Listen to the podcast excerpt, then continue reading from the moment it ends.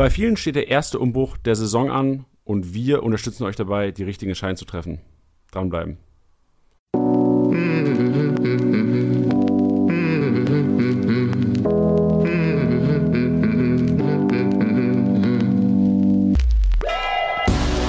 Spieltagssieger Besieger, der Kickbase Podcast. Mit deinen Hosts Titti und Janni. Ja, herzlich willkommen beim Kickbase Podcast. Im Intro habt ihr es gehört, Tidi und Janni am Start und es stimmt auch diesmal wirklich. Die letzten zwei Wochen war es ja so, dass Tidi tatsächlich, ähm, was auch immer er gemacht hat unter den Palmen, aber er war nicht hier im Podcast am Montag, er war im Urlaub, aber heute kann ich wieder begrüßen. Tiddy, willkommen zurück im Podcast. Ich freue mich so sehr. Ich begrüße alle und vor allem dich, du, der gerade zuhörst und wieder eingeschaltet hat. Ja, genau du. Dich begrüße ich am allermeisten. Junge, persönlicher geht's ja kaum. Geil, Teddy. ja, ich, ich, möchte an dieser Stelle auch noch mal kurz sagen, dass äh, ich nicht zwei Wochen im Urlaub war, sondern der Montag der Tag meiner Rückreise war. Genau, weil Kickbase wird nicht geschafft, da wird nicht ja, Füße hochgelegt. Aber eben, klar, du brauchst ja auch mal Entspannung vor der Saison, ist ja auch richtig. Ja, allerdings. Aber diese ganze Entspannung hat sich ja dann irgendwie auch am Freitag dementsprechend entladen. Boah, waren wir heiß, ey. Also muss dazu sagen, Tito und ich haben am Freitagabend zusammengeschaut. Wir waren alle im Kickbase-Office mit der ganzen Kickbase-Crew zusammen, haben den Bundesligaspieltag geschaut. Und ey, das, das, erste Spiel war ja schon, da, da war es ja bei, bei Leuten, die kein Bayernbesitzer waren, da war es ja schon vorbei. Ja, bei mir. Ja. ja, aber trotzdem, schöner, schöner Einstand in die Saison auf jeden Fall. Wenn ihr euch wundert, warum unsere Stimmen vielleicht ein bisschen mitgekommen klingen, ähm, wir haben jede Fußballhymne, die ihr euch nur vorstellen könnt, gekrölt am Freitagabend. Und von daher, ähm, also nach dem Spiel, einfach aus, aus Lust und Tollerei. Von daher unsere Stimmen noch ein bisschen mitgenommen, wahrscheinlich momentan, Tilly. Ja, vielleicht lag es aber auch, aber das letzte Bier, was wir getrunken haben, das war auch irgendwie nicht ganz, war, da war irgendwas nicht ganz richtig. Mir ging es nee. so schlecht am Samstag, dabei habe ich eigentlich ganz wenig Bier getrunken. Ja, ganz wenig, richtig, ja. So. Ich, mein Favorite Moment, ganz kurz noch, mein Favorite Moment war, glaube ich, für die Hörer, die vom Letz-, von letzter Saison noch wissen, wie Tiddy die Wattenscheid-Hymne gesungen hat. Das ganze Kickbase-Office hat die Hymne gekrölt, Freitagnacht. Ja. Nur mal, um die Appreciation hier zu bekommen, was Tiddys Auftritt hier im Podcast damals alles äh, veranlasst hat. Ja, es war ein äh, Gänsehautmoment. Ja. ja. Am besten, ich packe die Sendung auch nochmal in die Shownotes, Freunde. Wenn ihr jetzt wissen Nein. wollt. Doch, äh, Tiddy, das war ein Top-Auftritt und ein Ohrwurm für alle da draußen. Also Shownotes nochmal klicken, wer Bock hat auf Tiddys äh, Gesangssolo. Ja. Gut, wie, was machen wir heute? Ich hab schon, wir haben schon angekündigt, Umbruch steht bei vielen an. Und ähm, wir haben heute einiges auf der Liste. Also wir haben uns wieder Gedanken gemacht, was wir heute durchnehmen. Haben auch mit eurer Hilfe so die Learnings gezogen aus dem Spieltag, die, die abgestimmt haben in der Kickbase-Story oder die einen Input gegeben haben in die Kickbase-Story, was sie aus dem Spieltag gelernt haben. Vielen, vielen Dank. Es waren mega viele Einsendungen. Viele waren echt, also viele haben sich gedoppelt, gedreifacht, gezehnfacht teilweise. Ähm, so die bekannteste Aussage war eigentlich so: Scheiß Schalker, Scheiß Bremer, äh, verkauf alle. Das war so die häufigste Aussage, glaube ich, von euch. Ähm, wir werden das alles ein bisschen analysieren. Wir haben es zusammengetragen und ähm, zum Ablauf: Wir starten ähm, zuerst mal mit den kniffligen Szenen vom Spieltag, die ähm, vielleicht im Live-Matchday nicht allen gefallen haben, um einfach zu erklären, woran, warum es so bewertet wurde. Dann natürlich mit den Learnings, die wir interaktiv mit euch auf die Beine gestellt haben. Und am Ende gibt es noch eine kleine Rubrik Kickbase News. Da droppen wir einfach so ein paar Neuigkeiten, einfach, dass alle von euch up to date sind, was relativ wichtig ist. Und am Ende natürlich ähm, reden wir kurz über den Challenge Mode. Das ist auch noch ganz wichtig. Challenge Match Day ähm, Hashtag 1, also der erste, wurde, ähm, wurde erfolgreich beendet von einigen. Ähm, und natürlich auch wieder nach der langen Sommerpause heute am Ende die Sprachnachricht vom Kollegen Zanosi, der Gnabry getippt hat als MVP, der es geschafft hat live im Podcast. Nicht schlecht. Einiges. Tiddy, wollen wir direkt reinsteigen? Knifflige Szene vom Spieltag. Ja, das ist, äh, ich finde es schon immer ein bisschen ähm, schwierig, dass ich das immer verkünden muss, weil ich glaube, ich bin da wahrscheinlich der meistgehasste Mann in der Community, weil ich immer den Leuten sagen muss, warum ihre Spieler Minuspunkte bekommen. Ist aber auch völlig in Ordnung. Ich halte meinen Kopf dafür hin. Ähm, wir fangen mal an mit der ersten, äh, die mir entgegenkam. Das war nämlich Endo von Stuttgart. Es gibt zwei Endos. Äh, wir, es geht aber jetzt um den äh, vom VfB Stuttgart. Hat ähm, einen Pass gespielt, der letztendlich bei Wamangituka landete, der dann den Ball danach verwandelte. Und ja, es, es war eine äh, ganz klar abgefälscht. Und für die Leute, ich, ich hoffe mal, dass viele dabei sind, die neu im Podcast sind. Ähm, da ist, es schaut so aus, dass eine Torvorlage nur dann zählt, wenn der Ball wirklich ohne jeglichen Einfluss eines anderen Spielers zum Torschützen gelangt, ehe er halt das Tor schießt. Das war natürlich nicht der Fall. Dann könnte die Frage kommen, warum bekommt er dann nicht die abgefälschte Torvorlage? Ist auch relativ einfach erklärt, weil die gibt es nur dann, wenn klar ersichtlich ist, dass es seine Intention war, auch den Spieler anzuspielen. Und wenn man sich die Situation nochmal anschaut, ja, glaube ich, sind wir uns alle einig, dass Endo mit diesem Ball nicht Waman Gintuka ähm, gesucht hat. Ja, also auf den ersten Blick sah es natürlich nach einem kranken Pass aus, auf jeden Fall nach einem kranken Zuspiel, aber im Endeffekt war, war der abgefälscht, aber halt auch so abgefälscht, dass er halt niemals zu, zu Silas gegangen wäre in der Situation. Von daher muss man da klar eingestehen, ähm, auch wenn Endo eine super Partie gemacht hat, hat er die abgefälschte Torvorlage in dem Fall auf jeden Fall nicht verdient. Laut ja. den Regeln. Ja. Ja. Eine andere Szene, die wir auch am Freitagabend dann zusammen erleben durften, war der Fehler vom Gegentor von Ralf Fährmann, von Ralle. Von Ralle. Ja, bei Ralle tut es mir besonders weh. Ich meine, ich glaube, ähm, einer der ärmsten Säue am Freitag auf dem Platz. Ähm, ja, also muss man ehrlich so sagen, das ist einfach eine, ein roter Faden, der sich durch Opta durchzieht. Bei solchen Aktionen ist es nun mal so, dass wenn ein Profi-Fußballer, ein Profi-Torwart in der Bundesliga, ja, klar war der ein bisschen abgefälscht, hier und da, aber wenn der da so an den Ball kommt, dann muss er ihn eigentlich auch haben. So, das tut vielen weh. Ihr werdet aber sehen, dass wenn es ähnliche Situationen geben wird, wird das auch so bewertet. Wir hatten es in der Vergangenheit und dadurch, dass es auch so bewertet wurde, ähm, ja, bleibt man dabei und ja. Ich glaube, es wäre auch gar nicht so hart diskutiert worden, wenn Ralf Herrmann einfach nicht so einen, super schlechten Abend gehabt hätte. So, also, wenn Ralf Herrmann trotzdem seine 60 Punkte gemacht hätte, hätte er gesagt, ja klar, der hätte halten müssen. Ähm, das war ein Easy Ball, der, der durchgerutscht ist. Ähm, da da, hätte da keiner was gesagt. Ähm, ich mache ja auch niemandem Vorwurf. Also, dass man das mal hinterfragt, ist vollkommen richtig. Und vor allem, wenn es um seine eigenen Punkte geht, dann finde ich das auch in Ordnung, wenn man nachfragt. Wir sind nur da, um halt ein bisschen dieses Sprachrohr zwischen Opta und euch eben zu spielen. Und genau. Das ja, vielleicht lass uns noch kurz an dieser Stelle sagen, Opta ist unser Datendienstleister. Das wäre auch eine wichtige Infos für alle, die die erste Kickbase-Saison spielen. Das heißt, es ist, es ist, ist, tatsächlich nicht Kickbase, die da am Samstag, die, oder nicht Teddy und Janni, die da am Samstagmittag stehen und sagen, oh ja, das war doch hier der Endo. Niemals geben wir den einen, den haben wir nicht im Team. Sondern es ist tatsächlich einfach ein Datendienstleister, ähm, der uns dann die Daten ähm, zur Verfügung stellt, netterweise. Ja, und ganz, ganz penibel neutral. Dementsprechend, ja, selbst wenn es, ja, ja. Ihr, ihr, ihr werdet es dann noch merken. Genau, nächste knifflige Szene, wo auch ähm, diskutiert, drüber, diskutiert wurde drüber. Es, es hinkt noch nach. Freitagabend, es hinkt noch nach, Tilly. Ich, ich bin aber auch nervös, muss ich ehrlich sagen. Ich bin nervös, weil es die erste Folge von der neuen Saison ist. Da bin ich ein bisschen hibbelig. Ja, ist doch schön. Also, ja. das, also ich bin auch jedes Mal natürlich wieder vom Podcast aufgeregt, aber es ist ja auch eine positive Aufregung. Ja, das, das ist auch.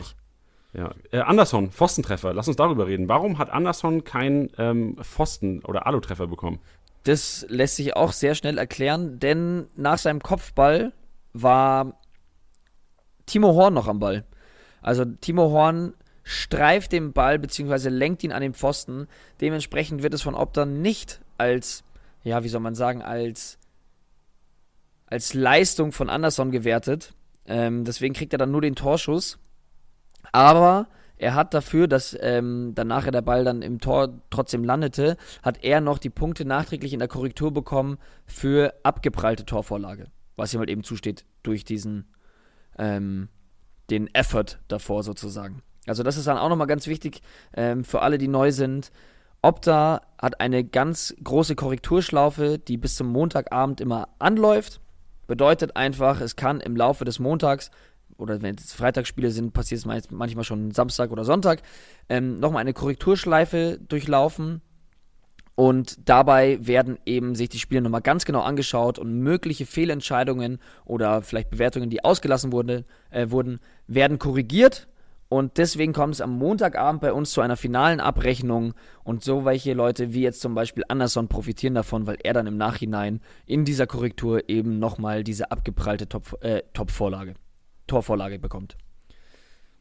Ja, Sehr gut. Es ist wichtig, dass wir es mal ansprechen und vor allem auch alle Leute. Ich meine, viele sind, sind, ja auch hier Hörer von uns, die aktiv sind in irgendwelchen Foren bei Liga Insider oder auch in Facebook in den, in den Community-Gruppen.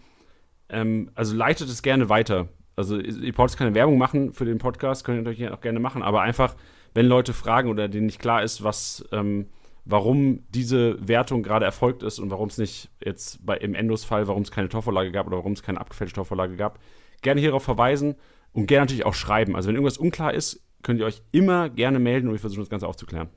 Ganz genau. Dann gab es noch eine letzte knifflige Szene, die spreche ich jetzt auch noch mal eben an. Das war nämlich Gieselmann, der ebenfalls Fehler vor Gegentor bekommen hat.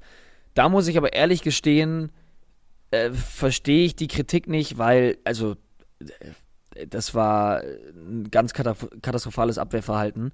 Ähm, so kann man in der Bundesliga nicht verteidigen und dementsprechend wurde das auch sofort bestraft und das ist für mich ein ganz, ganz klarer Fehler vom Gegentor.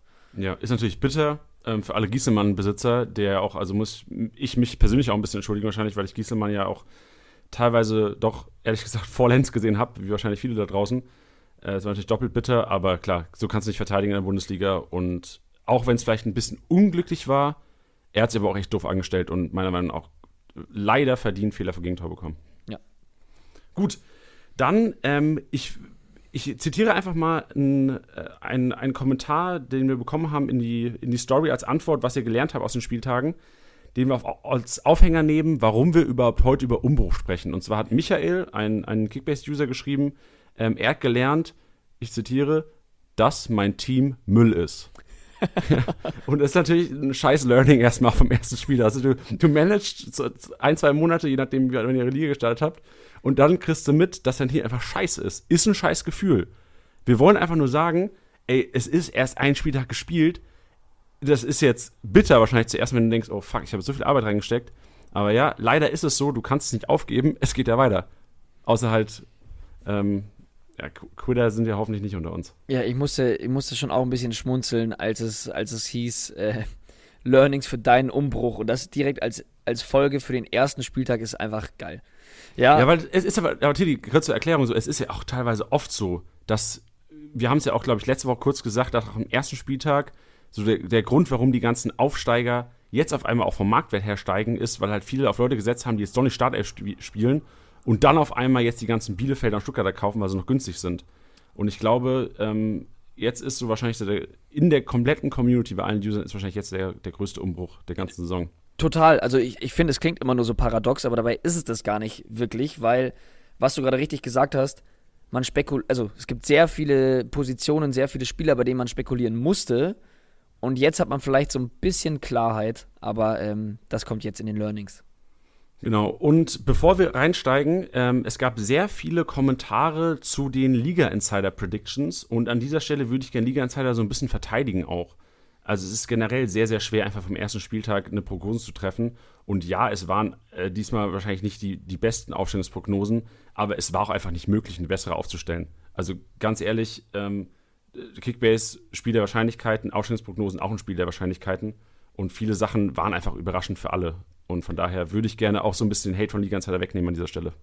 Aber wurde da wirklich Hate versprüht oder wie? Doch, tatsächlich, ja. Also war für mich auch ein bisschen überraschend. Klar, ähm, bist du frustriert als Kickbase-Manager, wenn deine Leute, obwohl sie ähm, von Liga Insider in der Startelf predicted wurden, die wahrscheinlich dann auch von Kicker und von Bild in der Startelf predicted wurden, nicht gespielt haben. Aber das ist leider an dieser Stelle nun mal der Fußball.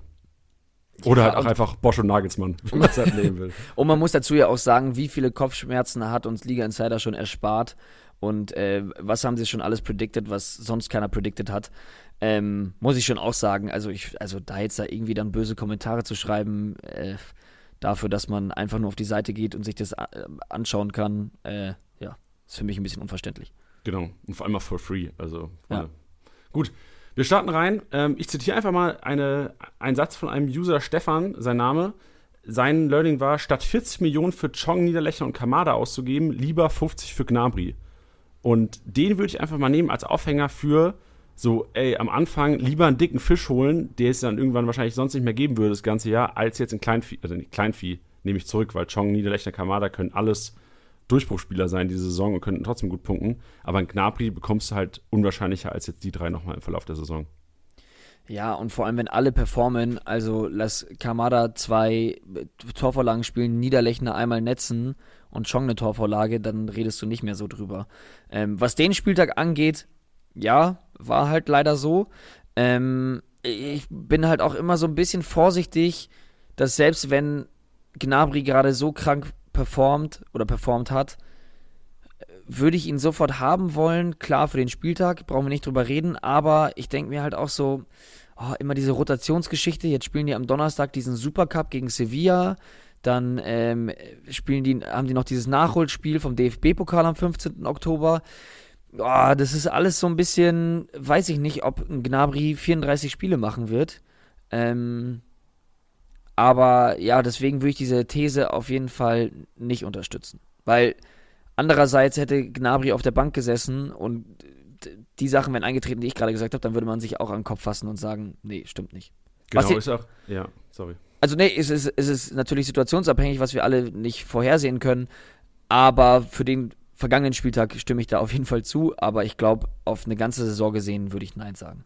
Ja, also ich würde tatsächlich, also ich würde tatsächlich Ja sagen, Titi, an dieser Stelle. Ähm, auch wenn es ein knappes Jahr ist. Ich gebe dir recht, auf jeden Fall, Chong Niederlechner Kamada hätten unter normalen Umständen auf jeden Fall besser performt als Gnabry, wenn es nicht gegen Schalke gewesen wäre und Ding 8-0 ausgegangen wäre. Wär.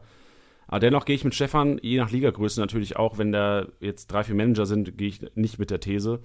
Aber so ein Gnabry, ich bin schon Fan davon, so am Anfang die, die dicken Fische echt zu holen, wenn du die Chance hast. Ähm, und ich glaube, das war Stefans Learning.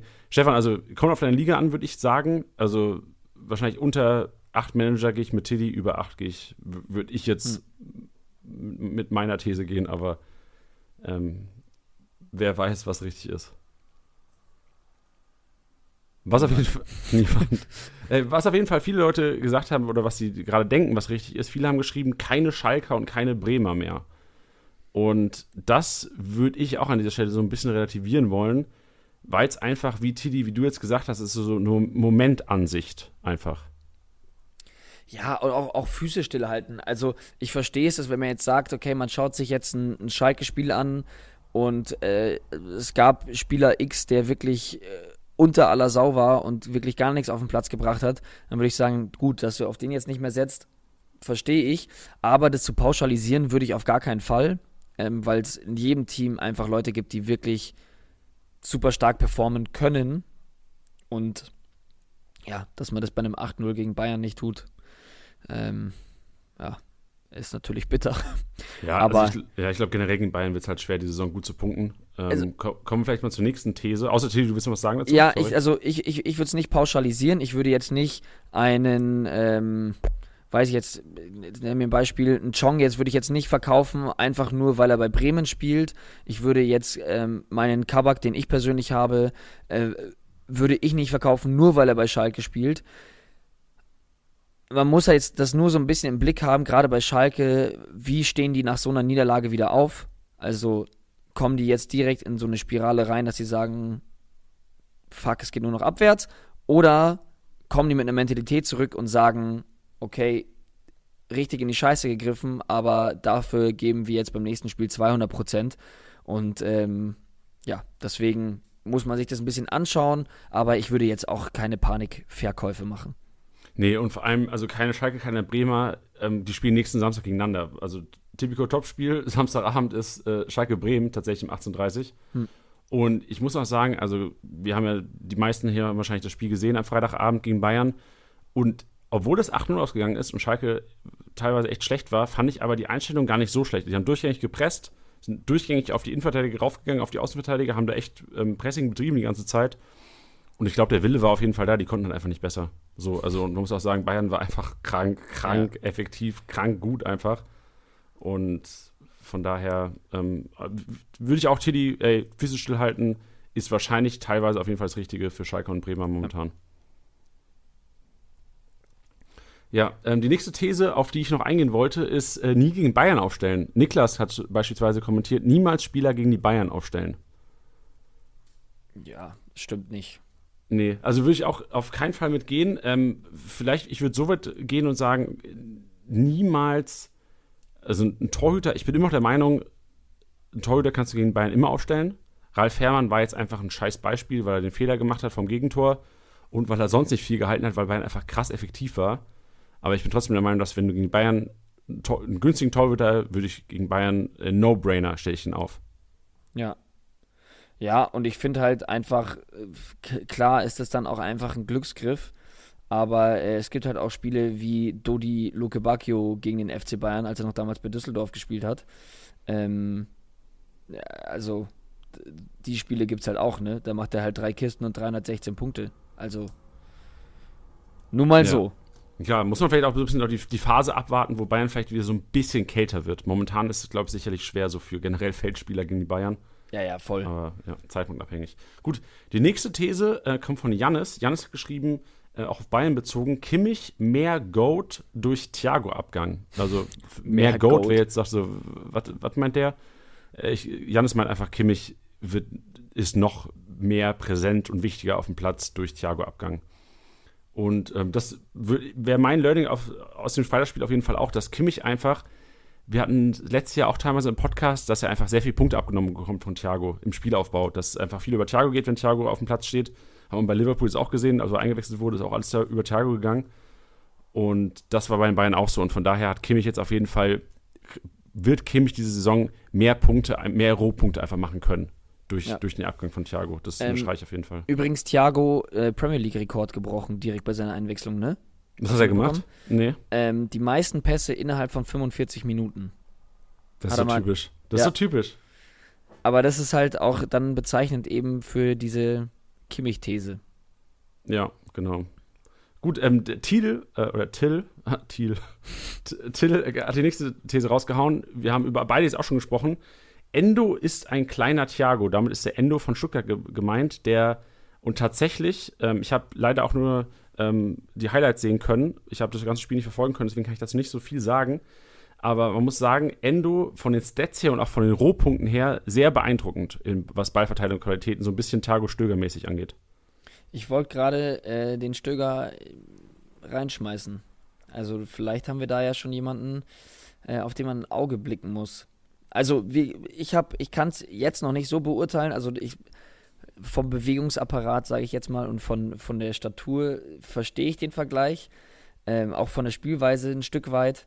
Das ist natürlich ähm, die Qualität meines absoluten Lieblings-Thiago noch nicht so ganz da ist, schmeiße ich jetzt auch mal so in den Raum. Aber da werde ich auf jeden Fall mal einen Blick drauf werfen und sollten alle anderen wahrscheinlich auch machen. Vor allem, weil man mit dem aktuellen Marktwert von äh, 4,6 Millionen jetzt auch nicht so viel falsch macht. Schnapper, auf jeden Fall Schnapper momentan. Nächste Aussagen, ähm, ich packe einfach mal zwei zusammen, weil es um dieselben zwei ähm, Protagonisten geht. Äh, Shakiri, sein Instagram hat geschrieben, äh, Bosch nervt und äh, Obak hat geschrieben, äh, Never trust Nagelsmann oder Bosch. Ja. Und ja, was, soll, was sollen wir noch sagen? Also, wir haben so viel Zeit hier schon verbracht, irgendwie mal das Spiel zu lesen von Nagelsmann und von Peter Bosch. Oder einfach mal zu lesen, wie rotiert wird. Und Freunde, es ist einfach nicht möglich. Dass Forsberg da spielt am Wochenende, ich weiß nicht, wie die Wettquoten gewesen wären dafür. Aber du hättest auf jeden Fall, hättest einen Zehner gesetzt, hättest einen Huni gemacht. So 1 zu 10 hätte ich die Chancen eingeschätzt, dass Forsberg auf einmal in der Startelf steht. Weil vor allem, du siehst eigentlich einen Kunku vor ihm, dann Wang, der davor eigentlich auch eine gute Partie gemacht hat, auch noch vor ihm. Und dann war auch die Rede irgendwie von Doppelspitze teilweise. Was Paulsen auch noch im Interview mal kurz gesagt hat, äh, es war einfach, äh, ja, never trust Nagelsmann und Bosch, ja. Unterstreiche ich. Ja, es ist, es ist oftmals wirklich sehr deprimierend, vor allem jetzt, ähm, nachdem du Forsberg erwähnt hast, äh, erwähne ich jetzt mal kurz noch eine Personalie von, von Leverkusen und das wäre Patrick Schick, also dass Alario da in dieser Startelf steht und Schick nicht gestartet hat, äh, hat mich persönlich auf jeden Fall verwundert. Vielleicht gibt es ja einige von euch draußen, die sagen, du Saudepp, das war doch klar. Ähm, kann sein, ich habe es auf jeden Fall nicht vorhergesehen und habe mich grün und blau geärgert. Ja, also ich, ich hätte auch mit Schick gerechnet, muss ich ehrlich zugeben. Der einzige Punkt war halt, dass, glaube ich, auch Aussagen im Vorhinein schon getroffen wurden, auch von Schick selbst, sogar, dass die Fitness einfach noch nicht so da ist. Okay. Hätte aber trotzdem gedacht, so, ey, in Wolfsburg musst du als Leverkusen gewinnen. Ähm, oder solltest du auf jeden Fall als Leverkusen gewinnen. Und Peter Bosch mhm. hat da, glaube ich, auch richtig Bock drauf gehabt. Aber wurde, wurde da nichts. Ähm, aber Schick, ich habe auch nur eine Offensivaktion von Schick gesehen. Ich weiß nicht, ob er so viel gemacht hat nach der Einwechslung. Mhm.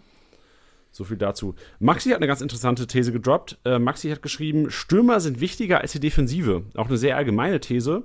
Muss aber sagen, ich habe mir darüber auch ein bisschen den Kopf zerbrochen, habe dann auch meine Teams angeschaut und muss sagen, Maxi gebe ich hundertprozentig recht. So mein Gefühl nach dem ersten Spieltag ist auch, ah, ich hätte einfach mal die letzten Wochen so ein bisschen mehr auf die Offensive gehen sollen und nicht so viel Geld in meine Verteidigung investieren sollen.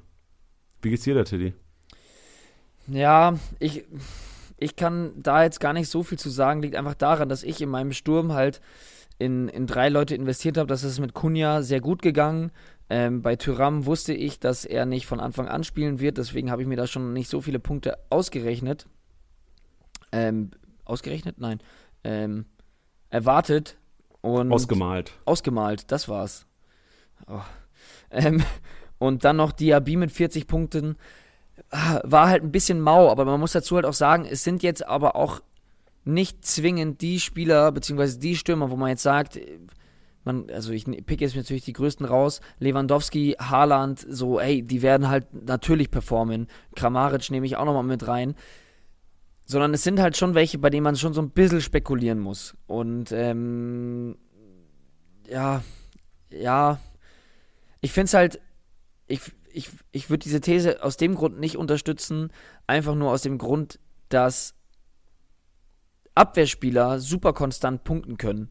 Also es gibt, gibt, ich nehme einfach das Beispiel, weil ich ihn einfach dafür liebe, ähm, ist ein Tabsoba, gut, wenn man sich, ja gut, jetzt 139 Punkte beim 0-0 gemacht, ähm, ganz gute Rohpunkte, letzte Saison ein bisschen abgeflacht gewesen, aber da weiß ich einfach, okay, selbst wenn die, ähm, wenn die mal nicht geil spielen, habe ich zumindest einen gewissen Punktewert. Es gibt einfach manche Stürmer, wo du weißt, okay, wenn er halt nicht trifft, was halt definitiv mal an einem schlechten Tag so sein kann, dann hagelt es da halt auch keine Punkte. Und dann nehme ich lieber mal so 70 Punkte von einem Augsburg-Innenverteidiger mit, als vielleicht, ähm, keine Ahnung, 30 Punkte bei einem 1-0 von Dortmund, ähm, die Haaland gemacht hat letzte Saison gegen Freiburg. Okay, da hat er nur 27 Minuten gespielt. Dann nehme ich das andere Beispiel, sie gewinnen 2-0, 90 Minuten gegen Wolfsburg und macht 47 Punkte ohne Torbeteiligung. Also, und da reden wir von über 50 Millionen. Ja, klar, ne, klar, die, Situation ist bitter. Ich glaube einfach nur, dass der Spieltag wahrscheinlich so ein bisschen die Stimmung hervorgebracht hat, auch in mir, weil einfach viele Tore passiert sind und die Stürmer krank abgegangen sind. Und gerade durch das Pressing vieler Mannschaften habe ich so das Gefühl, dass die Verteidigung gar nicht mehr so viele Punkte macht, weil sie einfach gar nicht mehr diese ganzen Pässe spielt, selbst die Bayern-Verteidiger, durch das, obwohl Schalke so weit hinten lag, haben Schalke ja trotzdem weiterhin echt stark gepresst. Und dadurch kamen auch gar nicht so viele Pässe zustande für, für Hernandez und ähm, die anderen drei da hinten. Also, also Hernandez Pavard habe ich mir auch theoretisch viel mehr Punkte erhofft, weil beim 8-0 müssten Außenverteidiger von so Top-Teams, ähm, dasselbe gilt jetzt auch für, für Passlack und Meunier, ähm, weil Gladbach auch einfach dieses Pressing betrieben hat, war einfach von war mein Gefühl einfach, oh Mist, die haben mich jetzt ein bisschen, bisschen enttäuscht einfach, weil ja, du 3-0 und 8-0 gewinnst und eigentlich musst du, hast du hohe Ballbesitzanteile, aber trotzdem die, sind die Verteidiger in der eigenen Hälfte und dann bist du halt als Kickbase-Manager erstmal, oh shit, hätte ich mir mal lieber 10 Mio mehr ausgegeben und hätte mir vielleicht irgendwie einen Gnabry gesnackt. Aber es ist auch einfach trotzdem wieder dieses, jetzt, dieses Gefühl gerade. Langfristig gesehen, Tidi, gebe ich dir auf jeden Fall recht. Konstanz bringt wahrscheinlich langfristig mehr Erfolg. Ja, also, also, sollte man auch ebenfalls einfach im, im Auge behalten, weil was du sagst, ist schon ähm, sehr, sehr diepe Insights, die ich auch sehr, sehr gut finde.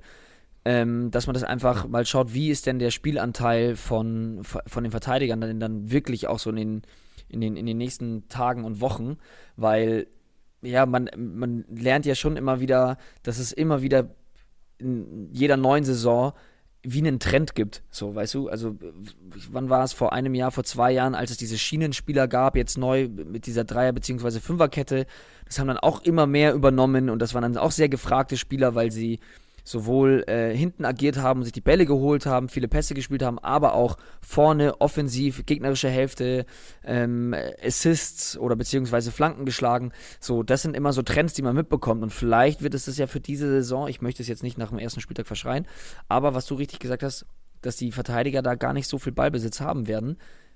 Spannend, spannende These, die ich gerade aus deiner, aus deinem Zitat, äh, beziehungsweise aus deinem Gesagten einfach mal rausgezogen habe. Ähm, aber muss man sich einfach mal anschauen. Werden wir mal beobachten. Sind wir gespannt, was am Wochenende passiert. In die Richtung. Dann ein Kommentar von Laurin, der geschrieben hat: Bielefelder underrated. Ähm, das will ich auch gerne mal besprechen, Tilly. Wie, wie ist dein Gefühl? Gehst du diese Woche vermehrt auf Bielefeld, jetzt wo du weißt, oh, die können vielleicht doch ein bisschen was reißen? Ja, ich persönlich nicht. Ähm, wir hatten da privat auch schon drüber geredet, dass für uns das gar keine so eine klare Kiste war, jetzt, dass Frankfurt die da irgendwie wegbomben wird, weil das erste Spiel von einem Aufsteiger in der neuen Saison ist immer echt äh, eine Wundertüte. Und äh, sie haben das ziemlich, ziemlich gut gemacht. Ähm, ich weiß jetzt nicht, ob, ob ich mir einen Suku kaufen würde, nur weil er getroffen hat. Ich würde ihn wahrscheinlich eher kaufen aufgrund der Marktwertsteigerung.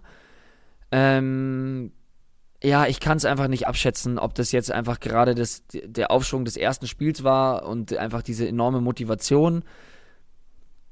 Das wäre mir noch ein bisschen zu heikel, jetzt direkt auf, auf, auf Bielefelder zu gehen und sie direkt wirklich auszutauschen. Ja, muss auch sagen, im Spiel gegen Frankfurt war es auch tatsächlich so, also Frankfurt hätte das Ding eigentlich schon gewissen, gewinnen müssen. Also Spielanteile waren auf jeden Fall auf Frankfurter Seite, Torabschlüsse auf Frankfurter Seite oftmals hat es dann tatsächlich so am letzten Pass ge gehapert oder dem, dem Verdribbeln von Kamada war so meine, meine Einschätzung. ähm, aber ja, Bielefeld hat es nicht schlecht gemacht und vor allem, wenn man bedenkt, das ist auch vielleicht auch ein Learning, was wir, ähm, was so ein Learning von, von Tiddy und mir ist, einfach, dass bei Aufsteigern oder gerade in Spielen, wo du wenig Ballbesitz hast, dass du einfach jetzt Innenverteidiger von Bielefeld haben beispielsweise bessere Punkte als Außenverteidiger. Das gleiche bei Stuttgart. Und Learning da wäre auf jeden Fall, dass Teams mit wenig Ballbesitz als Außenverteidiger wirst du da einfach nicht viele Chancen haben, gut zu punkten. Weil dieses geklärt plus 5 hast du als Innenverteidiger viel öfter als Außenverteidiger, weil du einfach die Kopfballduelle gewinnst, wenn du groß hm. bist. Und so ein, so ein wie heißt der, Fandehorn oder Fanhorn, das bin ich natürlich auf dem, auf dem kalten Fuß erwischt, also so ein, so ein Pieper und der Kollege, der neben ihm stand, Horn, glaube ich, irgendwas mit Horn. Tilly, verbessere mich doch mal hier. Äh, ich glaube, Van der Horn. Van der Horn, da war es doch richtig. Ja, aber die haben auf jeden Fall, das hast du im Spiel gesehen, die haben viel mehr Chancen bekommen, dieses Plus 5 abzusahen, als es ein Brunner rechts, der da reingekommen ist, oder ähm, Lacoy auf der linken Seite ähm, und dann La Lausen. Ich bin richtig schlecht mit Spielernamen gerade, Tilly. Ich glaube, der heißt Lukoki. Ah, Lukoki. Oh Mann, das ist Lukokui? echt peinlich gerade. Ja, verstehe ja. ich mir auch.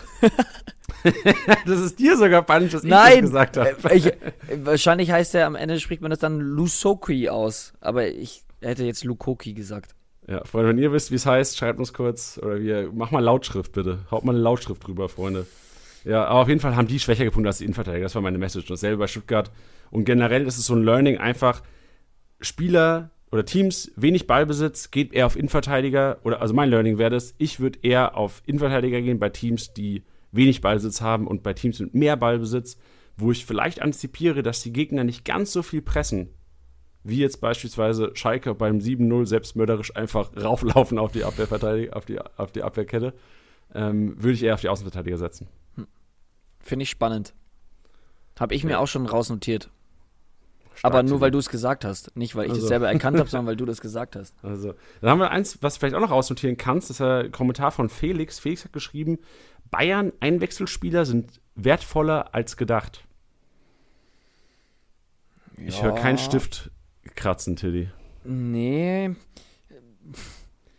Also, das ist noch, ich, ich würde das mit einer anderen These, beziehungsweise einem anderen Learning eines anderen Users ähm, vielleicht noch vermischen quasi, weil dadurch, dass man jetzt fünf Wechsel hat, ähm, ist das, macht das vielleicht mehr Sinn? Hat man, oder man hat doch fünf, oder hat man nur drei? Genau, richtig. Ja, boah, Freitagabend war hart, wa? nee, genau. durch die, also die, ist doch, die, ist, genau. die ist doch noch in Kraft. Die ist noch in Kraft, die Regel, richtig. Ja, ich dachte gerade, ich habe gerade echt kurz überlegt, mir wurde kurz warm. Ich dachte mir, oh Gott, habe ich jetzt Kacke verzapft? Vielleicht war es ja auch in Portugal anders jetzt im Urlaub. Vielleicht ist ja Portugal noch drei Wechselregeln. Nee, also ich, nee, ich, ich dachte kurz, und dann habe ich jetzt hier mal kurz äh, ein, äh, ein Beispiel irgendwie nebenbei hier am Laptop aufgemacht und zum Beispiel Gladbach, die haben nur dreimal gewechselt. Jetzt dachte ich kurz, oh Gott. Ähm, nee, also da würde ich auf jeden Fall sagen, macht es Sinn, weil dann jetzt wie jetzt zum Beispiel bei einem 8, also ähm, muss jetzt auch davon ausgehen, das Spiel war sehr, sehr schnell entschieden dann kam halt eben äh, Spielereien wie Musiala, ähm, Chris Richards, ein Cousins hat nochmal Zeit bekommen, ein Zirkzee hat nochmal Zeit bekommen. Ist verständlich, aber ich glaube nicht, dass das zur Norm wird, dass wenn Bayern einen Kopf-an-Kopf-Spiel spielen, wenn es soweit kommen sollte, dass die dann auch noch mal so viele Leute reinschmeißen und auch noch mal dann so viele junge Leute. Wobei man dazu halt auch sagen muss, ähm, wann kam Tolisso? Relativ früh, glaube ich, für Ja. Goretzka, der ist ja angeschlagen raus, ich glaube 50. Genau. oder 60. Relativ früh auf jeden Fall. Ich glaube 15 Minuten war es. Genau, und der hat auch 72 Punkte gemacht. Also klar, für einen Auswechselspieler für Bayern, ähm, dafür, dass er 10 Millionen wert ist, kann man auf jeden Fall 72 Punkte definitiv mal mitnehmen. Aber wenn man da auch weiter drunter schaut, also auch hätte Musiala das Tor nicht gemacht. Ich meine, die standen jetzt alle wirklich nicht lang auf dem Platz, aber ich würde das jetzt, die Aussage verstehe ich aufgrund der Wechsel, aber ich würde sie jetzt nicht zu hoch aufhängen, weil dieses 8-0, glaube ich, kein Maßstab für die kommende Saison wird. Dass Bayern, keine Ahnung, 3-4-0 nach 45 Minuten führt und dann sagt, okay, jetzt schonen wir welche oder der hat ausgedient. Jetzt schmeißen wir die Jungen mal rein. Ja, ja, gebe ich, geb ich dir auf jeden Fall recht. Ähm, und ich glaube auch selbst, wenn jetzt, wie du gesagt hast, am Donnerstag Sevilla ansteht und die Woche darauf dann der Supercup, ähm, auch wieder Donnerstags spielen die Bayern. Das heißt, es wird jetzt nur noch englische Wochen geben, die nächsten Wochen für die Bayern. Und ich glaube, selbst da wäre ich schon sehr, sehr verwundert, wenn Hansi Flick in einem Ligaspiel, wo es echt um viel geht und Hansi Flick weiß auch, dass Leipzig und Dortmund in Shape sind und ready sind und auch Bock haben auf Bayern jagt, wäre wär für mich eine riesen, riesen Überraschung, wenn er jetzt irgendwie ein, ein Xerxes oder Musiala irgendwie mal starten sollte sogar. Ja, also starten sehe ich schon mal erstmal gar nicht, vor allem nicht zu Beginn. Ich fand es aber trotzdem schön und auch spannend zu sehen, dass Flick dann doch, klar, jetzt mal abgesehen von diesem Spielstand, dann auch wirklich die Jungen reingeschmissen hat. Also das finde ich schon geil. Ja, nee, auf jeden Fall. Ja, war auch schön zu sehen, auch wenn man jetzt kein Bayern-Fan ist, schön zu sehen trotzdem, wie sich die Leute irgendwie draußen auch freuen, wenn dann Musiala irgendwie trifft und sich Sani und Gnabry kaputt lachen. Ja. Ist, zeigt auch irgendwie, dass es anscheinend ja doch stimmt in der Mannschaft. Ja. Gut. Nächster Kommentar von Paul, auch sehr interessante These. Ich hatte sie gestern auch in der Story schon mal ähm, ein bisschen anders formuliert. Paul hat gesagt, auswärts momentan kein Nachteil, das Auswärtsspielen der Mannschaften. Wenn man sich die Ergebnisse anschaut, auf den ersten Blick erstmal, ja, Paul, hast recht. Ja, würde ich auch so sagen. Also hatten wir auch schon mal drüber geredet, aufgrund der Geisterspiele. Klar waren jetzt in manchen Bundesländern beziehungsweise bei manchen Vereinen ein gewisser Anteil der Fans äh, erlaubt. Aber haben wir auch schon mal drüber geredet, dass vor allem die größeren Teams ähm, damit viel besser klarkommen und da auch ihre Vorteile draus, draus ziehen. Aber äh, ja, würde ich jetzt auch nicht sagen, dass das jetzt, dass man jetzt äh, einer gewissen Mannschaft eine Heimmacht jetzt äh, äh, zuteilen könnte, weil ich glaube, dass das wäre jetzt Quatsch nach dem ersten Spieltag. Aber ja, ist Ja. auf jeden Fall eine Tendenz dazu, dass aufgrund der wenigen Fans im Stadion oder vielleicht auch aufgrund der Geisterspiele, dass dieser Heimvorteil eben nicht wirklich gegeben ist. Ich habe mich mal wirklich detailliert mit einem Psychologen unterhalten, Tiddy. Also äh, jetzt nicht wegen meinen privaten Problemen oder sonstigen Geschichten, sondern einfach ähm, einen Sportpsychologen. Wir haben über ähm, das Phänomen gesprochen, warum sind denn Heimmannschaften äh, tendenziell stärker oder warum sind statistisch bewiesen, ja, Heimmannschaften, warum macht es was aus, wenn du daheim spielst? Und dessen Aussage war tatsächlich gar nicht, dass irgendwie die Fans die nach vorne treiben oder sowas, sondern einfach intrinsisch in den Menschen, in den Spielern ist anscheinend dieser Wille, sein Heim oder sein Territorium zu verteidigen, so groß, dass äh, so hat er, der Sportpsychologe, quasi das Phänomen Heimstärke erklärt. Ähm, was jetzt aber so ein bisschen auch die These widerlegt oder so, dass äh, dadurch widerle- widerlegt wird, dass die Leute halt jetzt, obwohl die ja immer noch daheim spielen, nur halt ohne Fans, ähm, irgendwie die, die Heimpunkte nicht so kommen, wie sonst immer. Also ich würde es eher andersrum sehen, dass wenn ich, also Auswärtsspiele, würde ich lieber der Heimmannschaft einen auswischen und sagen, ich gewinne bei euch zu Hause. Also ich in mir drin habe jetzt nicht so dieses Gefühl, also ich finde es spannend, dass du das sagst. Ich habe ich hab nämlich zum Beispiel, bei mir ist es so, ähm, und ich spiele Amateurfußball, aber ich habe das so, dass ich mich gerne, dass, dass ich schon gerne weiß, auf welchem Platz ich spiele. Also das heißt, wenn wir ähm, auf einer größeren Anlage spielen und die sagen, du spielst auf Platz 3, dann wüsste ich eigentlich schon ganz gerne, welcher von diesen fünf Plätzen Platz 3 ist, im Vornherein, um mich so ein bisschen, also darauf einzustellen, klingt jetzt so blöd, aber ich glaube, das ist einfach so ein bisschen so ein, so ein Tick, den man hat, oder? Also ich fühle mich wohler auf Plätzen, auf denen ich schon öfters gespielt habe. Okay, interessant. Ähm, kann ich jetzt nicht viel zu sagen, muss ich ehrlich sagen, Tiddy. Nee, ach, muss ja auch gar nicht. Das ist nur so das ist mein Empfinden. Deswegen fand ich deinen Ja. Ansatz gerade auch sehr spannend. Ja, interessant. Sehen, wie sich das weiterentwickelt, aber momentan auf jeden Fall nicht zu erkennen, dass, dass jetzt Heimmannschaften so gerade, also ich kann mir vorstellen, vielleicht ist es auch einfach so das Wunschdenken, aber Union Berlin daheim gegen Augsburg vor voller Hütte, alte Försterei, äh, keine Ahnung, da, die Hütte brennt, die Leute sind heiß, endlich wieder Fußball, das geht nicht 1-3 aus. Nee, glaube ich auch nicht. Und da macht Giesemann auch nicht ähm, hier auf Schibi Schibi, ähm, Yogi vorbei, komm, mach das Ding reinhauen, ich habe eh keinen Bock mehr. Das macht er da nicht. Da wichst er den eventuell, sorry für meine Worte, da haut er den äh, Ellbogen, keine Ahnung, gegen die Rippen, köpft das Ding raus und der wird gefeiert von der Masse. Ja. Das und er hätte auch nicht die minus 45 bekommen, liebe Gieselmann-Besitzer. Genau Corona so wäre es gewesen. genau so wäre es gewesen. Genau so wäre es gewesen. Gut, Tilly. Ähm, das war auf jeden Fall schon mal die, die, der Input von der Community. Wir haben jetzt noch ein paar, auch Richtung äh, Umbruch, paar Spielerduelle, die wir nochmal aufgreifen wollen. Und das erste wäre, Tilly, den Input hast du mir gegeben, den habe ich einfach mal hier runtergeraumt, du kannst du auch gerne was zu sagen. Ähm, Turam für Wolf wurde eingewechselt am Wochenende und das war doch sehr verwunderlich. Ja, hat mir nicht so geiles Gefühl gegeben. Ähm, mir ist es gerade deswegen aufgefallen, weil ich in einer Liga Besitzer von beiden sind, äh, bin.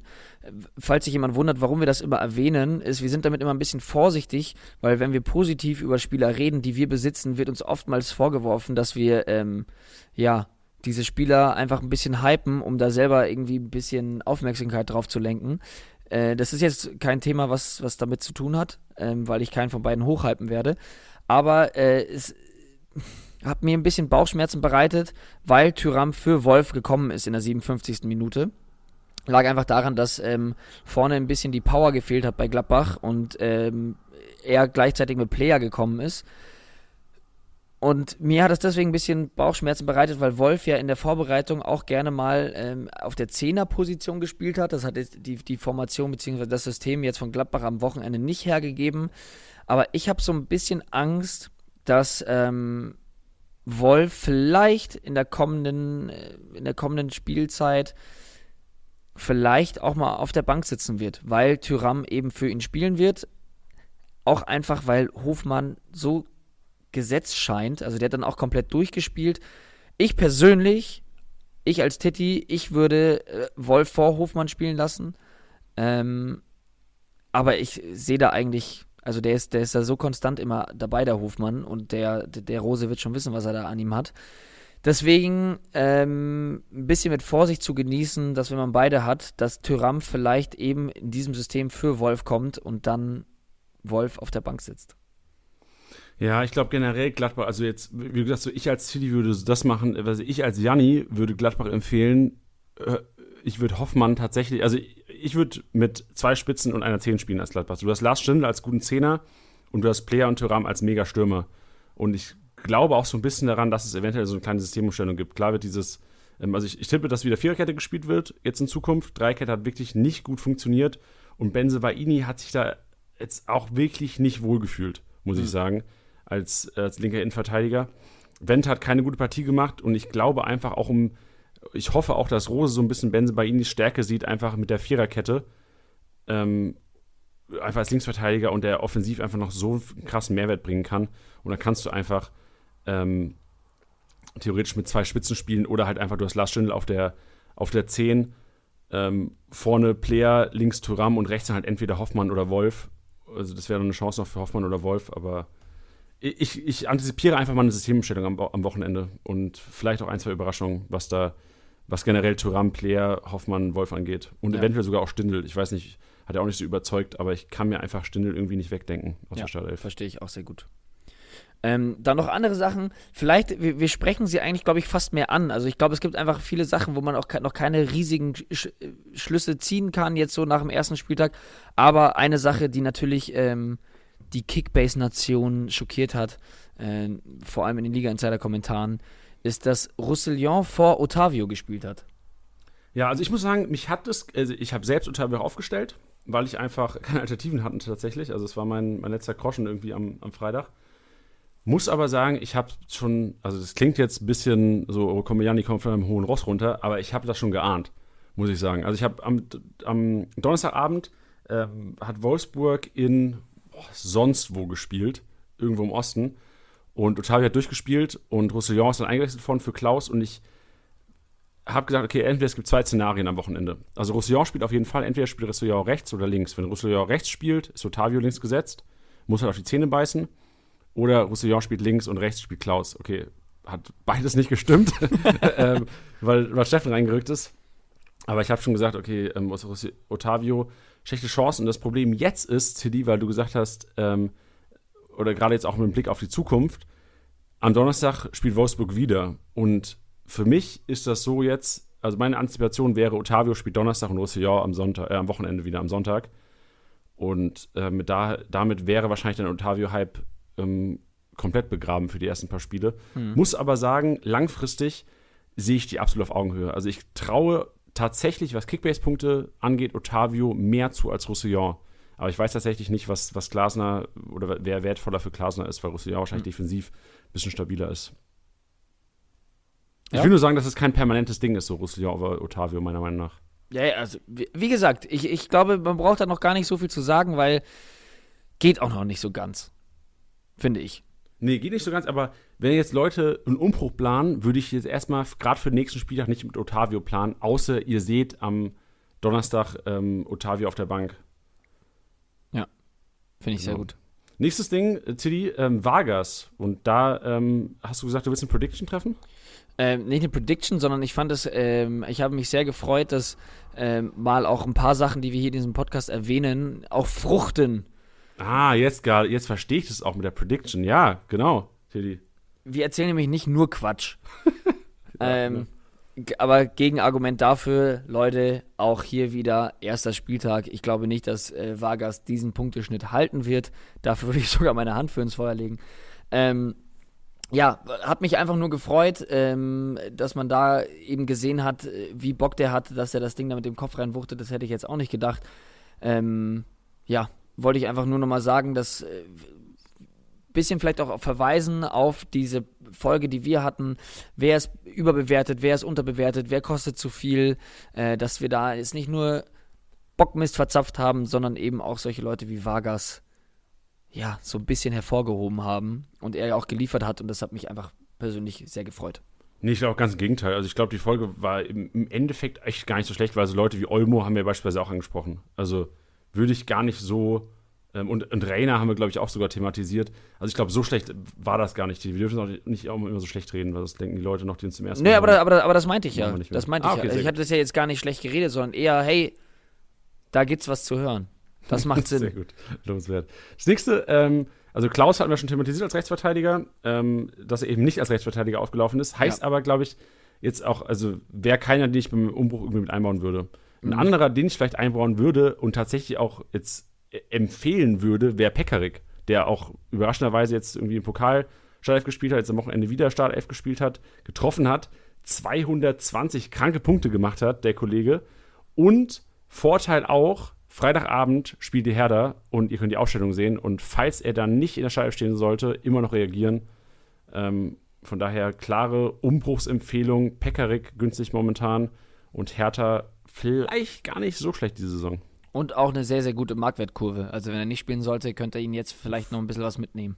Ganz steil, ganz steil. Ja, ganz steile Marktwertkurve auch antizipiert, wahrscheinlich bei Forsberg und Olmo momentan. Olmo hatten wir kurz schon thematisiert. Forsberg, ja, hätte keiner gedacht, wen aufgestellt hat. Respekt. Ja, Jules. Euch. Ja, aber ja auch als, als, als Jules, unser, unser, unser Designer, ähm, ja auch aus Not, oder? Ja. Aber ey, manchmal äh, bringt dir solche Aktien. Der hat auch Mittelstädt. Forsberg und Mittelstädt hat er aufgestellt. Ja. Freunde, Freunde, Freunde. Nicht ja. schlecht. Nehmt euch ein Beispiel und stellt mal Leute aus Not auf. Ja. Nee, aber äh, was die beiden angeht, um da jetzt auch noch mal ein paar Worte zu verlieren, Wahnsinn, wie die beiden on fire waren. Forsberg hat mich echt ein bisschen in die Vergangenheit zurückgeworfen, wo der ja so geile äh, Spiele mit Leipzig hatte, ähm, wo ich mir auch gerade mit diesen Wechselgedanken oder Wechselgerüchten und auch, dass er scheinbar mal äh, selber wechseln wollte, hatte ich mir so gedacht, so, oh Gott, kommt er dann wieder in Tritt, beziehungsweise so, weißt du, hat er dann wieder nochmal so richtig, richtig Bock. Ähm, das sah mir aber am Wochenende auf jeden Fall danach aus. Also knapp 300 Punkte in noch nicht einmal 90 Minuten. Und wer das Spiel gesehen hat, äh, der hatte Bock. Vor allem, ich hatte so das Gefühl, auch, dass Werner, ähm, jetzt, Werner ist weg, das wissen wir alle, ähm, hinterlässt eine große Lücke anscheinend, fand ich gar nicht. Also ich muss sagen, vielleicht war das Spiel von Leipzig auch so ein bisschen zu arg auf Werner ab, abgestimmt und vielleicht befreit es noch einige. Also ich glaube, gerade so ein Paulsen, der da echt ähm, für, für Dampf gesorgt hat in der Spitze, der jetzt nicht überragendes Spiel gemacht hat, aber einfach immer Präsenz war, zweikampfstark und glaube ich so, so ein bisschen so seinen zweiten Wind spürt gerade, tut es auch gut, dass er nicht immer im Schatten steht jetzt von einem, von einem Timo ja. Werner und da irgendwie als Joker oder ja, ist eh keine Chance gegen Timo ähm, gesehen wird. Ja. Und gerade auch so ein Olmo, also da vorne generell und auch Wang, von dem ich auch generell immer noch sehr viel halte, ähm, werden da auf jeden Fall auch noch gut punkten, weil die Werner-Punkte, die Tore werden ja trotzdem fallen. So, Werner hatte teilweise auch einfach nur abgestaubt letzte Saison. Also ich will ihn null kleinreden, seine Leistung. Aber er stand halt oftmals richtig und wenn da jetzt ein anderer steht, macht er halt die Punkte. Ja, das finde ich spannend. Ja, also es wird. Ja, Tilly, jetzt nehme ich ihn nicht auf Hops, aber so keiner wird 50 Millionen wert sein von denen. Also auch ein Olmo nicht. Nein, und das nicht. Ein, nee, aber du weißt, was ich meine. Es wird sich ein bisschen verteilen und ich glaube, die Offensive von Leipzig wird davon profitieren, dass kein Timo Werner mehr ähm, alles macht. Ja. Weil wer schießt die Elfmeter, wenn, Heizen, äh, wenn Forsberg auf dem Platz ist? Und klar, Heizenberg wahrscheinlich und davon profitiert Heizenberg wieder. Ja. Also es hat alles einen Rattenschwanz und kann eventuell sehr profitabel sein für Kickbase-Manager, die da früh auf die Leipziger Offensive gesetzt haben, auch wenn sie nicht wissen, ob sie immer spielen. Kurz zu Dortmund. Da haben wir ein paar interessante Personalien. Zum einen Theorie von Teddy, die du mir vor dem Podcast schon kurz gesagt hast, kannst du gerne nochmal wieder aufgreifen, zu Jude Bellingham. Ja, beziehungsweise auch mehr zu Julian Brandt, den ich ähm, in all meinen Ligen hatte ich ihn und ich habe ihn in all meinen Ligen auch wieder verkauft, nachdem Rip. ich ihn in all meinen Ligen für sehr, sehr teuer gekauft habe. Und das auch ein Spieler war, äh, auf den ich sehr viel gesetzt habe. Ähm, ja, tat ein bisschen weh. Es war dann doch vorhersehbar, dass er eben auf der Bank sitzt. Allerdings fand ich es dann spannend zu sehen, als Dortmund 2-0 geführt hat, ist Bellingham in der 67. ausgewechselt worden. Ähm, und da muss ich sagen, fand ich, war ich so kurz so, oh Mann. Weil dann kam nämlich Thomas Delaney, hat Sinn gemacht, weil er natürlich die definitiv defensivere Variante ist. Ähm, im Vergleich zu Brandt. Brandt kam dann zehn Minuten später für Reiner, der ja dann diese Zehner-Position gespielt hat, falsche Neun. Ähm, eher Zehner. Aber da hat man dann gesehen, okay, Brandt ist auf jeden Fall jemand, der den offensiveren Part spielen soll. Ähm, beziehungsweise stand es ja mal zur Debatte, dass man gesagt hat, äh, Brandt oder Bellingham neben Witzel. Ich muss ehrlich sagen, nach den Wechseln und der Vorbereitung glaube ich nicht, dass Brandt eine Variante ist neben Witzel, sondern dass es da einfach zwischen Bellingham und Delaney entschieden wird und lediglich vorne im offensiveren Part entschieden wird, ob da Reiner, Brandt oder Reus in den nächsten Spieltagen spielen werden. Okay, was, es, was, es, was es für Brandt nicht einfacher macht. Ja, nee, für Brand macht es auf jeden Fall, also Brand auf jeden Fall einen, den man beim Umbruch wahrscheinlich jetzt abgeben sollte. Ähm, aber dennoch, also ich, ich finde es interessant und es ist natürlich ein bisschen gewagte These jetzt. Definitiv. Weil man hat natürlich auch gesehen, dass letzte Saison teilweise auch super geklappt hat. So Witzel-Brand-Kombi kommt natürlich Witzel dann ähm, so ein bisschen zu Ungute, weil der Kollege weniger am Spielaufbau beteiligt wäre. Aber ähm, bleibt interessant zu sehen und wie, also für den Umbruch auf jeden Fall jetzt der Richtung, um abzugeben, Julian Brandt. Ich meine, Tilly, wie, wie machst du es heute? Du hast, hast du den schon dreimal komplett abgegeben jetzt? Ich habe ihn abgegeben jedes Mal, ja. Ich habe mir einmal ähm, Süle im Gegenzug geholt. Und in unserer Office-Liga, wie du vielleicht weißt, habe ich mir Angelino dafür geholt, was Sinn gemacht hat. Oh, auch sexy. Ähm, ja, und jetzt schaue ich mich gerade noch so ein bisschen um. Angelino bin ich auch leicht neidisch drauf, weil das ist so einer, es gibt wenig Stammkräfte bei Leipzig, aber ich glaube tatsächlich, Angelino ist einer der wenigen, die eigentlich größtenteils gesetzt sein sollten. Ja, ich finde den auch, also was der da für Dampf macht, ist äh, nur geil. Ja, sehr, sehr beeindruckender Kerl. Letzte Personalie auch noch bei, bei Dortmund. Äh, Passlack sollten wir auf jeden Fall ansprechen, auch als so eine, so eine Chance für Leute, die jetzt für wenig Geld Punkte erwarten könnten am Wochenende. Hängt natürlich auch viel ab von, ähm, klar, Hazard wissen wir jetzt, dass er, dass er länger ausfällt, aber auch viel von Guerrero einfach. Ja, das ist nämlich die Sache. Also ich glaube, dass Passlack das nächste Spiel noch machen wird gegen Augsburg. Ähm, allerdings, sobald Guerrero wieder fit ist, ähm, äh, glaube ich nicht, dass ein Passlack den Vorzug vor einem Guerrero bekommt. Nee, also bin ich mir ich auch nicht. Also deswegen würde ich jetzt nicht sagen, ähm, Passlack ist, glaube ich, gerade aktuell 4 Millionen wert um den Dreh. Ich schau mal kurz. 4,2. Ich würde jetzt nicht voll auf Passlack gehen und sagen, ich kaufe mir den jetzt für 6 Millionen, weil ich glaube, der könnte noch Punkte machen, jetzt an dem Spieltag, definitiv. Aber danach, ähm, ja, wird es, glaube ich, schon wieder over sein. Ja. Das denke ich auch. auch nichtsdestotrotz wäre er wahrscheinlich momentan, ich weiß ja nicht, wie, wie es bei Pitchcheck aussieht momentan, der auch äh, angeschlagen und ausgefallen ist am Wochenende. Aber Passlack wäre ja wahrscheinlich eine der wenigen Alternativen, die du momentan auf links oder rechts einsetzen könntest. Also klar, Marius Wolf hast du noch. Ich weiß noch nicht, wie Marius Wolfs Fitnessstand ist momentan. Ähm, muss aber sagen, Passlack wurde auch jetzt von Favre einfach gelobt ähm, in den PKs und hat anscheinend doch einen höheren Stellenwert jetzt nach seiner Laie, wo er auch gezeigt hat, dass er ähm, wieder Spielrhythmus braucht, einfach um gut zu sein oder gut zu werden und können eine Verlässlichkeit werden. Gerade jetzt am Wochenende, wie du gesagt hast, Teddy. Ja, also ich meine nur damit vorsichtig vorsichtig angehen, weil ich bezweifle, dass der die nächsten drei, vier, fünf Spiele macht, sondern ich glaube eher, dass der jetzt noch gegen Augsburg seine Chance bekommt, weil auch wenn er das Lob definitiv verdient hat, steht da einfach Rafael Guerrero, der für diese Position geboren wurde, gefühlt. Ähm, auch wenn er mal zentrales Mittelfeld gespielt hat. Aber ähm, da finde ich ihn am effektivsten, da finde ich ihn am besten und äh, das wird Favre genauso sehen und ich glaube nicht, dass Passlack langfristig eine Rolle in der Startelf bei Dortmund spielen wird. Sehr schön. Ja. 100% Kickbase News. Nächstes Topic. Ab zu den Kickbase News, nachdem wir Felix Passlack jetzt hier ähm, gelobt haben fürs Wochenende. Ab zu den Kickbase News. Und zwar ähm, gibt es, wie ihr gesehen habt, ähm, einige Neuerungen in der App. Und wir wollen einfach mal generell aufklären. Also für viele, die jetzt sagen, ähm, brauche ich jetzt nicht. Es gibt einfach die nächsten fünf Minuten wenn ihr eh schon alles wisst in der App und ähm, keine Neuerung braucht oder keine Erklärung braucht, es gibt die nächsten fünf Minuten sonst zuhören, denn wenn ihr jetzt sagt, ähm, früher gab es auch immer diesen Erfolgreiter. Den Erfolgreiter oder den Erfolgereiter gibt es jetzt nicht mehr. Ähm, den findet ihr bei euch im Profil. Das heißt, wenn ihr auf euer Profil geht, auf euch selbst, gibt es eine Übersicht ähm, mittig quasi unter eurem äh, Bild oder eurem Profilbild und eurem Namen steht Erfolge anzeigen und da findet ihr komplett dieselbe Übersicht wie sonst auch immer im Reiter. Also keine große Veränderung, nur wissen, wo es ist.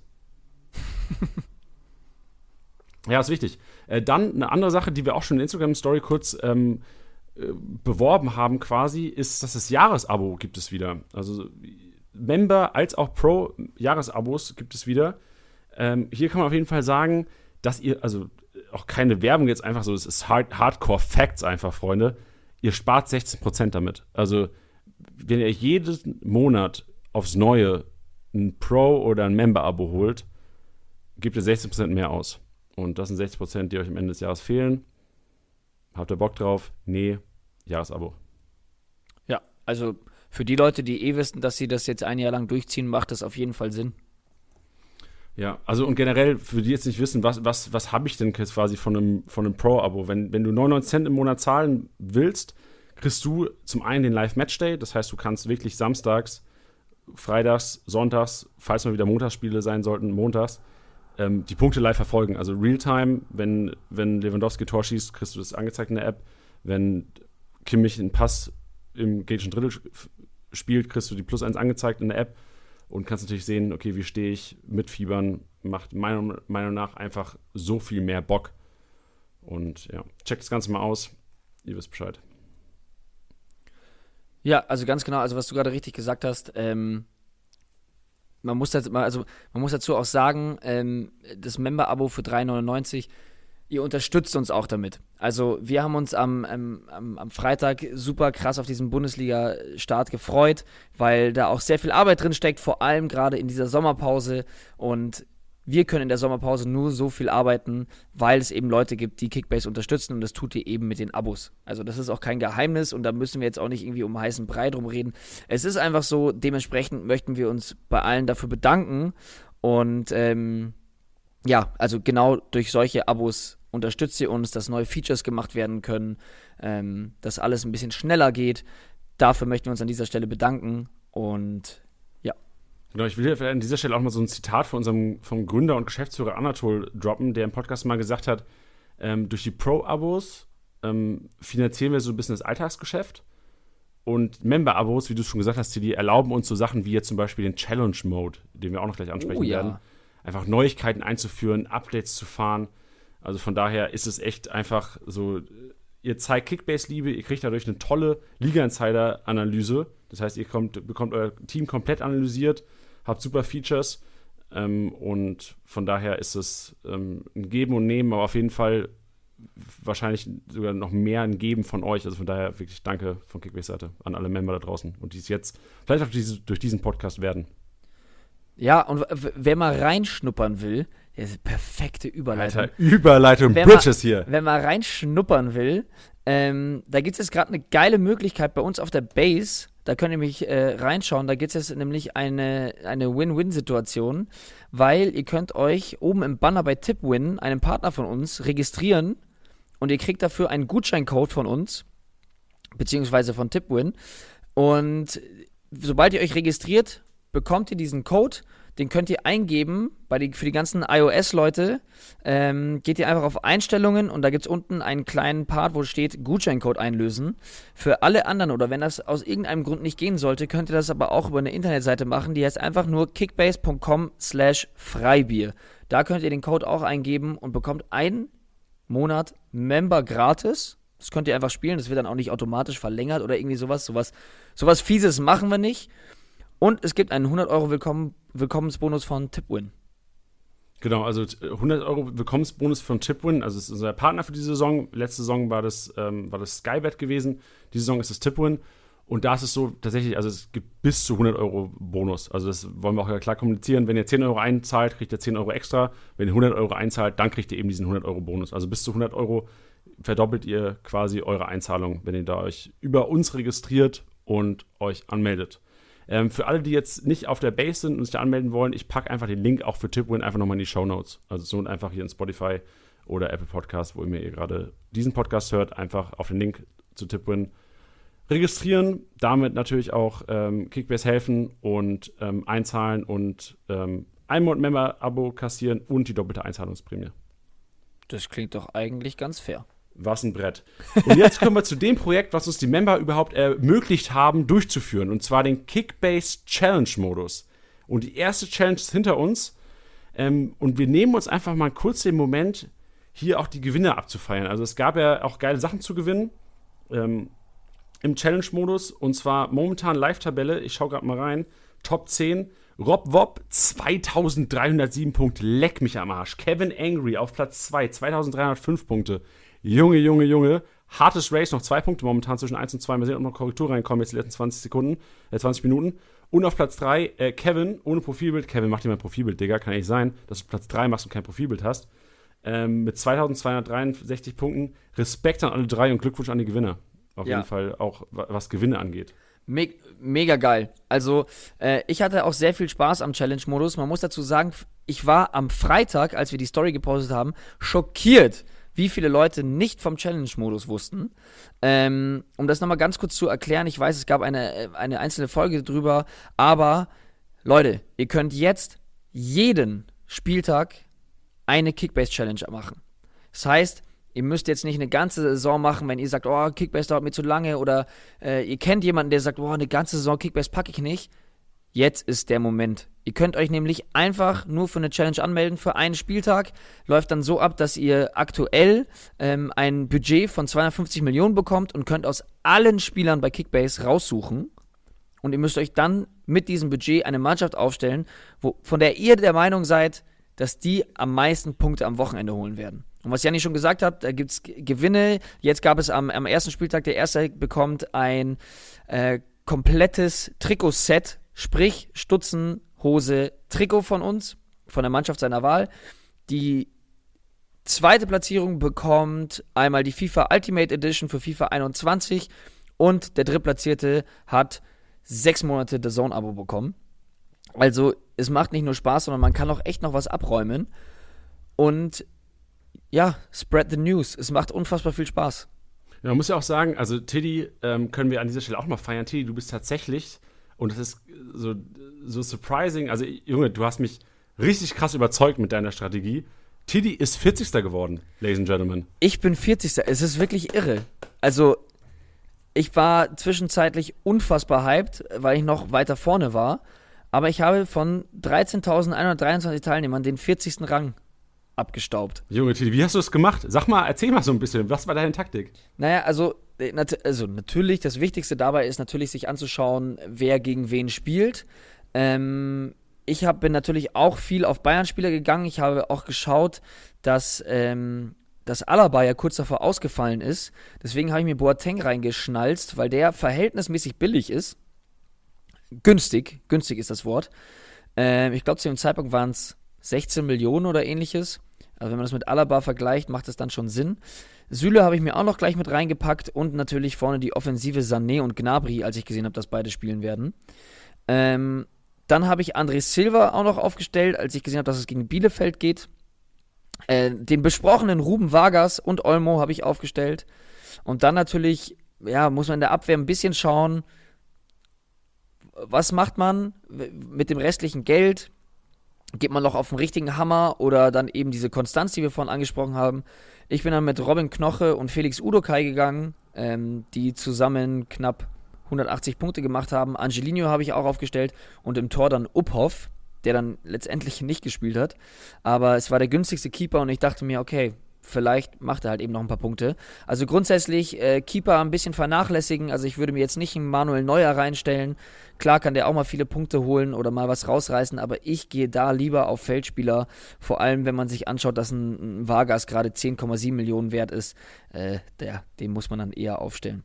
Sagt man jetzt natürlich so einfach am Ende, aber ja, also schauen, wer gegen wen spielt, vor allem dann gerade eben das Freitagsspiel schauen, wer, wer denn garantiert spielt und ja, manche Matchups scheinen gefruchtet zu haben.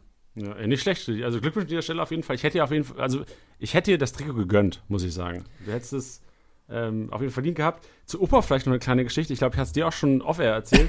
so, einer der witzigsten äh, Liga-Insider-Kommentare, die ich wahrscheinlich je gelesen habe. Und ich weiß auch leider nicht, ob es erfunden, frei erfunden oder tatsächlich der Wahrheit entsprach, weil, äh, also leider entsprach die, die Nachricht nicht komplett der Wahrheit. Es ging darum, dass ein User kommentiert hatte, ähm, er würde wohl, ich weiß auch nicht, wie ich das formulieren soll, er interagiert sexuell mit der Schwester von Uphoff und sie hätte ihm wohl gesagt, dass er eine Einsatzgarantie bekommen hätte am ersten Spieltag.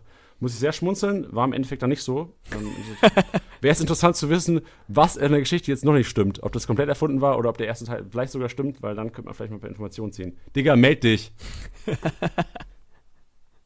ja. Das, das, das, war's. So wird ähm, also, Challenge-Modus. Äh, ja, lass uns kurz noch eine Sache besprechen vom Challenge-Modus. Und zwar ähm, das Team, was, also total interessant, ich habe mir die Teams natürlich angeschaut, was ähm, Rob Wob, Kevin Angry und Kevin da aufgestellt haben. Und da habe ich gesehen, hä, ist ja relativ wenig Leute bei, bei Kevin Angry, der zweitplatziert momentan. Und der hat tatsächlich die Torwartposition freigelassen. Ja, also mit, mit zehn Spielern auf dem zweiten Platz ist natürlich anders frech ist echt anders. Vielleicht vor allem da dann zu sagen, sogar freilassen und nicht mal irgendwie die drei, vier Millionen zu investieren oder die fünf oder sechs Millionen für Lute oder sowas, irgendeinen günstigen Torhüter oder Upov. Schon frech, aber im Endeffekt muss man sagen, ey, er hat wahrscheinlich alles richtig gemacht. Er hat äh, FIFA 21 Ultimate Edition. Bin ich leicht neidisch. Ja. Und auch nochmal zum, zum Challenge-Modus, noch anschließend. Es wird in Zukunft mehr Challenges geben. Es wird nicht immer nur beim 250 Millionen Modus bleiben. Es wird auch den ein oder anderen Kniff geben, ähm, aber da könnt ihr gespannt sein. Da wird auf jeden Fall in Zukunft die ein oder andere ja, Hürde auf euch zukommen. Genau, richtig. Die Hürde hat gemeistert Zanosi. Und zwar gab es natürlich wieder den MVP-Tipp zum, zum ersten Spieltag. Und Zanosi hat tatsächlich ähm, Gnabry mit 555 Punkten getippt. Verdammt viele hatten Gnabry getippt, aber tatsächlich wenige in diesen Punkteregionen, irgendwie über 500. Ich glaube, der am nächsten dran war, hatte irgendwie 450 oder sowas getippt. Ähm, aber sehr viele Gnabry, sehr viele generell Bayern getippt, aber Respekt an Zanosi auf jeden Fall an dieser Stelle und damit hast du auf jeden Fall den Auftritt hier im Podcast gleich richtig verdient. Ähm, das wird für alle Hörer, die jetzt auch zum ersten Mal dabei sind, das ist so, das passiert jede Woche. Ihr könnt jede Woche mit einem richtigen MVP-Tipp hier bei Teddy und mir im Podcast landen, im offiziellen Kickbase-Podcast und ähm, machen, was ihr wollt. Also wirklich, das sagen wir nicht so. Ihr könnt eure Liga auseinandernehmen. Das ist uns, da, da habe ich sogar Bock drauf, das will ich hören. Uh, ich habe Angst. Ja. Das hat, Sanosi an dieser Stelle hat, glaube ich, ähm, es auch gemacht, aber in einer Art, Sanosi ist Schweizer, in einer Art, die ich sehr, sehr, äh, ich glaube, entweder ist es noch ein krankerer Ro Roast, wenn man so macht, oder er ist einfach extrem nett. Könnt ihr selbst interpretieren. Ja, Tiddy. Schön war es wieder mit dir, wirklich. Ja, ich habe mich auch sehr gefreut. Man ist, so wenn du zwei Wochen weg bist, man, äh, es sind schon ähm, auf jeden Fall Gefühle, die da aufkommen, wenn du wieder da bist. Ist schön, freut mich. Mm. Mm. Oh, unsere Stimmen, ey, man merkt auch, unsere Stimmen sind am Ende jetzt, ne? Am Ende. Ja. Ja. Alter. Vielleicht wird das nächste Wochenende ein bisschen erholsamer und äh, der Podcast dementsprechend ein bisschen flüssiger. Genau, Freunde. Jetzt am Ende noch vielleicht ganz kurz. Ihr könnt ganz kurz noch ähm, Apple Podcasts vielleicht eine Bewertung da lassen, wenn ihr Bock habt, kurz dazu schreiben, was ihr haltet von dem Podcast. Und ja. Gut.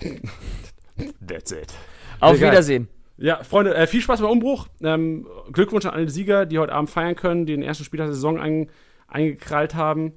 Und wir hören uns wieder nächste Woche. Und das letzte Wort gebührt wie immer dem Propheten, dem Allswissenden, dem Gnabri-Inhaber und Gnabri-Tipper Zanosi aus der Schweiz. Tilly, wir hören uns wieder nächste Woche und liebe Hörer da draußen, wir auch. Ja, hallo zusammen. Ich bin Zanosi aus der Schweiz. Ähm, ich habe Knabe getippt mit 555 Punkten und das eigentlich aus drei Gründen, weil ich A. Gnabry einen absolut klasse Spieler finde. Was der Typ in der letzten Zeit macht, ist, finde ich, absolut Weltklasse. Ähm, ich habe auch gesehen, wer der Gegner von Bayern ist, zwar Schalke 04 und ich habe mir da bei, diesem, bei dieser Partie viele Tore ähm, erhofft, weil ich auch Bayern-Fan bin und so ist es dann auch gekommen.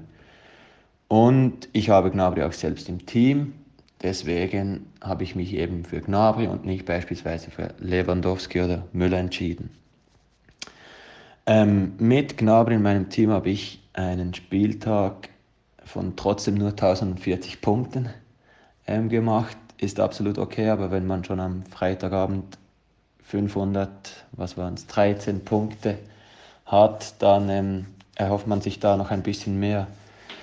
Die Gründe, warum es trotzdem nicht mehr wurden, ist, dass ich Davis zum Beispiel aufgestellt habe oder auch Sko und ich spiele momentan auch ohne Torwart, weil in unserer 18er Liga sind die Torwart Positionen oder die, die Keeper schon vergeben, bis auf Gulaschi und der war mir zu teuer.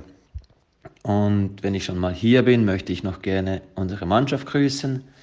Es macht unglaublich viel Spaß mit euch ähm, Kickbase zu spielen und das, obwohl eigentlich keiner von euch wirklich einen, einen Plan hat, wie das Spiel funktioniert und zum Teil ganz suspekte Deals vollzogen werden. Ähm, ich würde euch hier an dieser Stelle auch anbieten, dass wir neben dem Fußballtraining auch mal ja, eine Art Kickbase-Training machen können, bei welchem ich euch so ein bisschen die Grundzüge von Kickbase, vom Spiel und auch vom, vom Sport, Fußball mal auf ganz einfache Art vermitteln kann, damit ihr auch ein bisschen mehr Spaß und ein bisschen mehr ähm, Ideen habt, wie ihr das Spiel aufbauen könnt.